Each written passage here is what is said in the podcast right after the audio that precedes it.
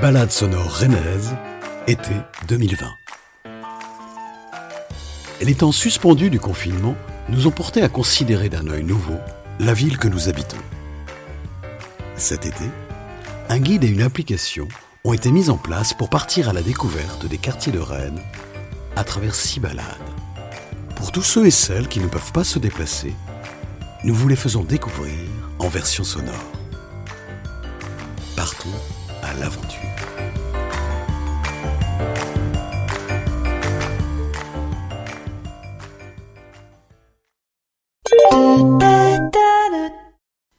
Non, non. Pour cette cinquième balade, nous n'allons pas prendre le train, mais nous diriger au sud de la gare, dans le quartier de Bréquigny. Le quartier tient son nom du château de Bréquigny, construit au XIVe siècle et disparu aujourd'hui. Il était entouré d'un important domaine qui occupait une bonne partie du territoire sud-ouest de Rennes. La demeure était représentative de ces grandes propriétés implantées à la périphérie de la ville, comme la ferme de la Bintinée, le point d'arrivée de la précédente balade. Un des caractères originaux des quartiers sud de Rennes tient dans la multitude de petits jardins ayant fleuri en pied d'immeubles. Ils sont souvent discrets et connus des seuls habitants du secteur. Reliés les uns aux autres par des cheminements piétons bordés d'arbres, ils forment l'ébauche d'un parc en réseau qui zigzague entre les tours et les parkings. Ces espaces naturels occupent jusqu'à 50% des sols urbains par certains endroits. Ils nous offrent aujourd'hui la possibilité d'une promenade dans la verdure au cœur des îlots urbains. Rendez-vous donc devant la MJC Maison de Suède. À la sortie du métro Henri Fréville, prendre à l'est la rue de Suède jusqu'à la Maison des Jeunes et de la Culture. C'est un petit bâtiment préfabriqué en tôle peinte avec des formes géométriques et très colorées. Vous êtes tous là? Alors allons-y. Traversons la rue de Suède et empruntons la promenade des Vikings entre les immeubles. À la différence de la précédente balade dans le quartier du Blône, avec ses rues en référence au pays de l'Est, ici, nous sommes dans le Grand Nord. Les rues portent le nom des pays, Groenland, Scandinavie, et les allées les villes, Oslo, Copenhague ou Stockholm. Donc, en toute logique, nous nous dirigeons vers le square de Terre-Neuve et ses immeubles d'habitation de l'autre côté de l'avenue du Canada. Rennes doit plus de 10 000 logements à l'architecte Georges Mayols, qui a profondément marqué la ville des Trente Glorieuses sous la municipalité d'Henri Fréville. Cet ensemble de logements, datant du début des années 1970, est formé de deux tours carrées de 11 et 13 étages et de deux barres articulées de 5 à 9 étages, se déployant autour d'un square, d'une conciergerie et d'un garage enterré.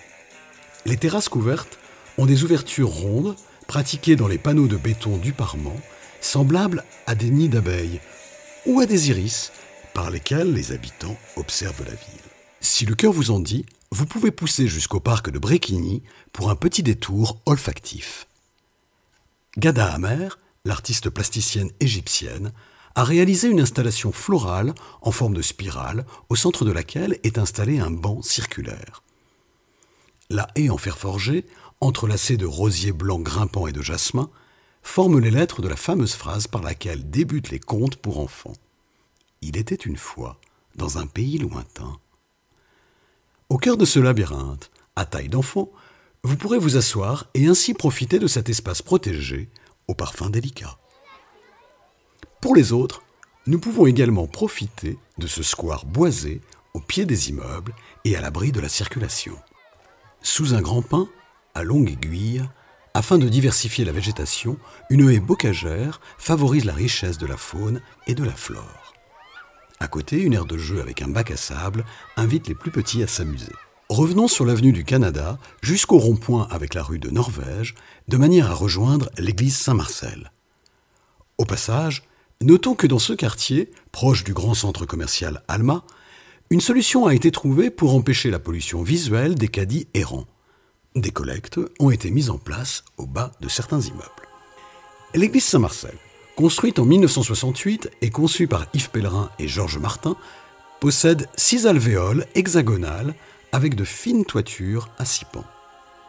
En l'absence de clocher, seule une croix en bois, juchée dans le sol au niveau du parking, désigne la fonction du lieu. Retraversons l'avenue du Canada, vers l'est, et longeons la promenade de Scandinavie ou un autre parc nous pousse à musarder et à nous ressourcer. Bifurquons gauche. Entre deux branches d'arbres apparaît le manoir de la Haute-Chalée. Cette maison noble, qui relevait de la seigneurie de Bréquigny, a été construite au XIVe siècle et remaniée au XIXe. Dépouillé de ses parties constituantes, il n'en subsiste aujourd'hui qu'un corps de logis en pierre de plan rectangulaire, disposant d'une tourelle hors œuvre avec une toiture conique en ardoise. Deux nichoirs pendent aux fenêtres à barreaux. Un four en pierre, en harmonie avec l'ensemble, a été construit à l'arrière du manoir et sert chaque année à la fête du pain. Le manoir abritait la maison associative de la santé qui rassemble une soixantaine d'associations au service des malades, des familles et de la prévention. Et aujourd'hui, la MJC vient d'emménager une partie de ses activités. Dans le jardin du manoir, à côté d'un très joli arbuste au baies orange, un espace famille propose des modules de jeux en bois. Une table, un transat géant ou un tronc creusé dans lequel on peut se cacher. Continuons notre pérégrination en empruntant un passage sous un immeuble et en traversant le boulevard Albert Ier. Encore quelques pas, et de l'autre côté du boulevard de l'Isère se dresse une tour qui compte parmi les sept plus grands immeubles de Rennes, la tour Sarah Bernard, qui culmine à 57 mètres, possède 21 étages pour 168 appartements. Dans les lames du bardage, à l'horizontale, et aux différentes nuances de gris, des éclats d'inox réfléchissent de manière discrète et subtile les variations du ciel. Bâtie au milieu des champs par les architectes Deltombe et Le Mercier, la tour Sarah Bernard et les habitations du square Charles Dulin sont les premiers logements sociaux du quartier Champmanceau. Dès 1962, des habitants ont intégré les premiers étages de la tour, tandis que les étages supérieurs étaient aménagés au fur et à mesure. Un an après, juste en face, l'immeuble arc-en-ciel a vu le jour. Inspiré de l'œuvre du Corbusier, il a été conçu par les mêmes architectes que la tour Sarah Bernard. Sarah Bernard. Son nom n'est pas dû au hasard. La célèbre comédienne française du début du siècle dernier était particulièrement attachée à la Bretagne. Elle a passé une partie de son enfance à Quimperlé et a acquis un fortin militaire à Belle-Île. En 2015, la tour a fait l'objet d'un important chantier de rénovation thermique par l'extérieur, pour faire baisser sa consommation globale d'énergie de 30%. Le confort et l'accessibilité des logements ont été améliorés. Éclairée dans sa partie haute à la nuit tombée, la tour se dresse désormais tel le phare des Champs-Manceaux. Laissons derrière nous la tour et avançons sur la rue du Général Nicolet pour atteindre le boulevard Georges Clémenceau et son centre d'information et de recrutement de la gendarmerie, Maurice Guillaudeau. Dans la seconde moitié du XIXe siècle, de nouvelles casernes militaires s'établissent en périphérie de Rennes, ville de garnison, sur des terrains dégagés, à la différence des casernes réaménagées dans des bâtiments réaffectés. Notamment les couvents après la Révolution française, comme la caserne Saint-Georges dans le centre. Leur distribution et leur architecture répondent à des plans types. Les pavillons rectangulaires sont organisés autour d'une grande cour d'honneur. Le bâtiment du commandement est élevé dans l'axe d'entrée, offrant à la vue des passants sa plus belle façade. A contrario, ici, l'ancienne caserne Marguerite présente une distribution singulière. Son plan général s'organise autour de la piste cavalière. C'est un pâté de maison entier, avec en son centre le drapeau français qui flotte au vent. Nous ne pouvons pas déambuler à l'intérieur de ce terrain militaire. Défense d'entrée oblige. Nous allons donc longer l'enceinte, haute de 6 mètres et surmontée de fils barbelés, par la rue Garigliano. À la première intersection, nous allons prendre la rue Jacques-Cartier à gauche et nous arrêter devant l'ancienne prison. La prison Jacques-Cartier a été conçue par l'architecte départemental Jean-Marie Laloy et construite en 1898 et 1903 sur des terrains qui, à l'orée du XXe siècle, se situaient à l'écart de la ville, permettant d'isoler les détenus, sur un point culminant pour éviter l'humidité, dans une perspective hygiéniste. À l'intérieur de l'enceinte, une structure en moellon, en forme de croix latine, avec une rotonde centrale surélevée et trois nefs à coursives distribuent les cellules. Elle est un témoignage exemplaire d'un bâtiment carcéral du début du XXe siècle. Théorisée à la fin du XVIIIe par Jérémy Bentham, cette forme architecturale de panoptique, du grec panoptes, qui voit tout, permet la surveillance des prisonniers depuis la rotonde centrale, quel que soit l'endroit où ils se trouvent. Eux, à l'inverse, ne savent pas qu'ils sont observés, créant un sentiment d'omniscience invisible. Le décor extérieur en grès, schiste pourpre et briques est particulièrement soigné pour un tel bâtiment fonctionnel. La prison a fermé en 2010 et les prisonniers sont transférés au centre pénitentiaire pour hommes construit à Vezin-le-Coquet. Aujourd'hui, de cette vie carcérale sont encore visibles les filets anti qui empêchaient l'envoi d'objets venant de l'extérieur vers la cour de la prison. Dans le chemin de ronde, autour de l'enceinte, quelques pommes et poires tombant des arbres alentours finissent leur vie abandonnée dans ce no man's land. À côté de la grande porte austère en acier gris et son Judas, une plaque nous remémore un passé terrifiant. Pendant la Seconde Guerre mondiale, la prison sera le lieu de détention et de torture de nombreux résistants bretons et le point de départ pour les camps d'extermination nazis. Retournons-nous et prenons la rue Alain Bouchard, juste en face. Dès 1898, la municipalité prend conscience de la nécessité d'implanter des crèches à Rennes afin d'offrir de meilleures conditions de développement aux enfants des classes défavorisées et de venir en aide aux mères qui travaillent. Quatre crèches, dessinées par l'architecte Emmanuel Leray, sont ainsi construites de 1902 à 1934. La crèche Alain Bouchard date de 1927 et répond alors aux principes de fonctionnalité et d'hygiène les plus modernes. Carrelage en mosaïque de grès facilitant le nettoyage, mobilier adapté à la toilette des enfants, buanderie et séchoir pour l'entretien du linge, installation d'un autoclave pour la stérilisation des biberons, espace différencié et dortoir à isoloir pour limiter le risque de contagion. Pour la crèche Alain Bouchard, le choix du terrain est particulièrement judicieux, puisque le bâtiment se trouve à côté d'un parc. C'est un édifice simple, conçu comme une maison, avec de grandes fenêtres et un petit jardin avec une pergola qui permet de sortir les enfants. Le pavillon d'accueil comporte un rez-de-chaussée à baies allongées horizontalement, avec jambage arrondi en briques et inscription en mosaïque sur le linteau. Crèche municipale. Sur un toit en ardoise à quatre pans, un épi de fêtage en zinc agrémente le tout. Le mosaïste René, Odorico, décore également l'intérieur de la crèche avec des frises. Ces petits carreaux colorés forment entre autres des canards, des lapins, un bulldog aux babines rouges pendantes et un chat à longue moustache. Quittons la crèche en passant par le square de Villeneuve. Des joueurs de palais entament une partie. Vous voulez jouer? Je vous explique. Il suffit de lancer ce palais en fonte de 130 grammes sur la planche en bois installée à 5 mètres et le plus près possible du palais le plus petit, appelé le maître. Bon, comme vous voulez, une prochaine fois.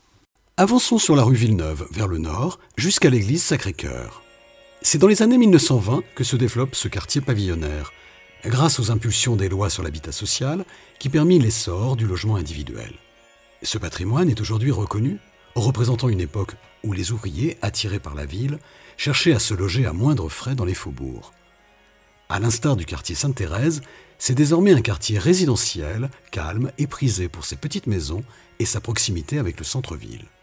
L'église néo-gothique Sacré-Cœur a été édifiée à partir de 1908 sur les plans d'Arthur Regnault, comme ceux de l'église Saint-Jeanne d'Arc.